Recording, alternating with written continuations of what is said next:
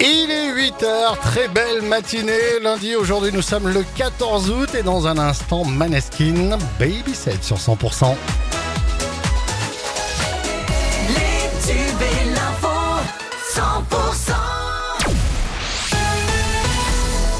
Faut retenir de l'actualité chez nous, c'est avec Cécile Gabod. Bonjour Cécile. Bonjour Fred, bonjour à tous. Quatre immeubles évacués hier soir dans le centre historique d'Albi en raison d'un incendie. Un feu qui a pris dans un immeuble situé entre la cathédrale Sainte-Cécile et le pont Vieux au dernier niveau. Il s'agit du bâtiment dans lequel est installé au rez-de-chaussée le restaurant Le Pont du Tarn. L'alerte a été donnée hein, hier soir aux environs de 20 heures. Il y avait une épaisse fumée noire. Les pompiers sont rapidement intervenus. Je vous le disais, donc quatre immeubles ont été évacués euh, par précaution. Euh, Le secteur a été bouclé. Aux environs de 21h30 hier soir, 56 pompiers étaient engagés sur cette opération. Euh, La mairie d'Albi a pris en charge les habitants concernés et a proposé rapidement des solutions de relogement. Le Castre Olympique soigne le moral avant le début de la saison. Les castrés se sont imposés vendredi à Laconne face à la section paloise, succès 32 à 21. Les hommes de Jérémy Davidson enregistrent donc deux victoires en deux matchs de préparation cet été, mais le manager castré reste critique. Malgré les bons résultats, il y a encore du travail pour atteindre le plein potentiel de l'effectif. On l'écoute. C'était un match un peu brouillon. Euh, il y avait pas mal de fautes. Il y a pas mal de choses à, travailler pour la semaine prochaine avant le début du championnat. Donc euh, cette année, on sait que les matchs ils arrivent euh, très très vite.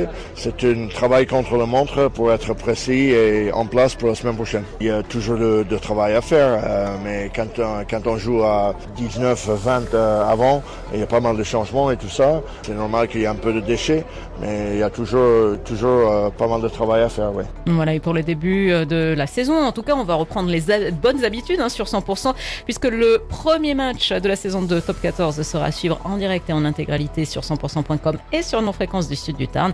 Et il y aura donc à l'affiche un Castre Olympique, section paloise. La fin de la chasse au trésor, l'Office de tourisme Castres-Mazamet avait lancé en décembre dernier, en partenariat avec l'association Joker, une grande chasse au trésor sur les 14 communes de l'aglo Castres-Mazamet. Il fallait résoudre 48 énigmes pour être le premier à trouver le code d'un coffre logé à l'Office de tourisme de Castres. La victoire est revenue à une habitante de la commune de Viviers-les-Montagnes. La suite du journal, Cécile Gabod. Deux grandes soirées ce soir et demain du côté de Sorèze. L'abbaye école propose un mapping spectacle au travers des différentes fresques. C'est une plongée dans la vie d'une élève qui va être retracée. Le tout accompagné par la compagnie Millimétrée pour un spectacle de cirque et en musique. Ludivine Auger, chargée de communication auprès de l'abbaye école, nous parle de cette compagnie. Et en parallèle, ça sera agrémenté euh, euh, par des artistes circassiens qui vont faire euh, des figures, pas de voltige euh, bien sûr, mais qui s'ancrent du coup dans le processus créatif pour faire pour agrémenter en quelque sorte le spectacle. C'est une compagnie artistique toulousaine qui travaille beaucoup avec les musées, les espaces patrimoniaux pour les faire vivre différemment. Voilà Ludivine Auger pour euh, l'abbaye école de Sorèze.